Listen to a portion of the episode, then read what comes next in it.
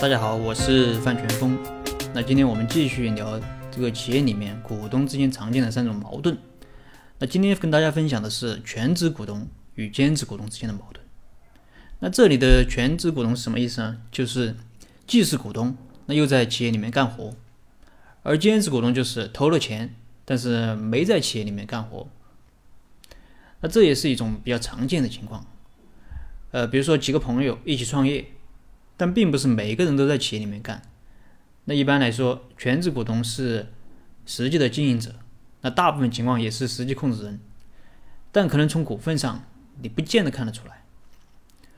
那有人说，这个兼职股东不就是投资人吗？那这里我所说的这个兼职股东和投资人的区别在于，他并不是那种专业的投资机构。啊，常见的情况就是啊，比如说我想做个项目，啊，但是没有钱。呃，于是拉几个熟人，啊，有的有钱，有的有关系，那咱们一起把这个项目做起来。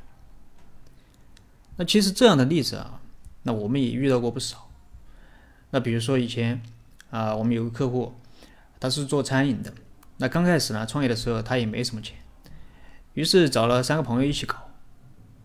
那么这三个朋友呢，都是有工作的，那并没有和我这个客户一起创业，只是投了点钱，啊。那么当时注册公司的时候，这个股权是完全按照几个人的投资金额来的。呃，我们这个客户啊，他只投了五万，他占百分之十的股权，而他的三个朋友一共投了四十五万，那占百分之九十的股权。那一开始呢，啊也没什么事儿，这个全职股东也就是我们这客户啊，他是干劲十足，啊想着快点赚钱啊，给兄弟们分红，呃也好不辜负兄弟们的信任。但真的赚到了钱之后，特别是在这个回本之后，那问题就慢慢来了。那这个全职股东啊，觉得这个企业啊都是他劳心劳力做起来的啊，但因为股权比例比较小，所以分红少。那慢慢的心态上就开始有些变化啊，一开始给股东分红还很积极，那越到后来就越来越不积极，甚至到后来就找各种理由拖。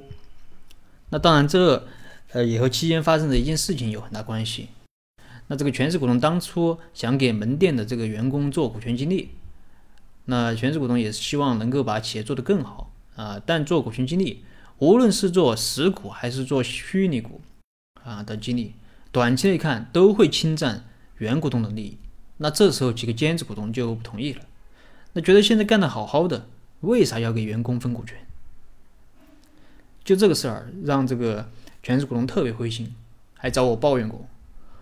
啊，他说我辛辛苦苦把这个企业啊做这么大，那我的股份才这么点，那这个企业没有我根本不可能发展的起来。我整天累死累活，你看他们就是投了点钱，那每个月什么都不干就可以分红。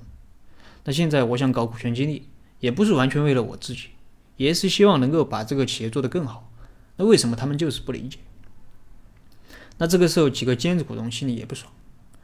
大家觉得当初你想搞这个餐饮，你找了那么多人，人家都不理你，就我们几个兄弟愿意给你投点钱，啊，那是因为我们看好你，我们信任你，觉得你是个懂得感恩的人。那我们也是普通的工薪阶层，这钱也是我们一分 一分赚的，啊，当初给你投资，我们也是冒了很大的风险，那万一亏了，我们也是血本无归。哦，现在赚了点钱了，你就开始搞这些小动作，你对得起我们吗？那我当时去的时候，这个全职股东已经和这个几个兼职股东在闹分家的事儿了。那这就是全职股东和兼职股东之间的矛盾。那么如何去解决这个股东之间的矛盾呢？除了把股东之间的股权设计好之外，那我们认为最重要的就是找对合伙人。找对合伙人，那创业就是。事半功倍，就像徐小平说的：“合伙人的重要性超过了商业模式和行业的选择，比你是否处于风口上更为重要。”嗯，那么下一期就和大家聊一聊怎么选择合伙人。好了，这一期的内容就跟大家分享到这里啊！如果你有什么疑问，你可以添加我的微信或者给我留言，我们再深入的沟通交流。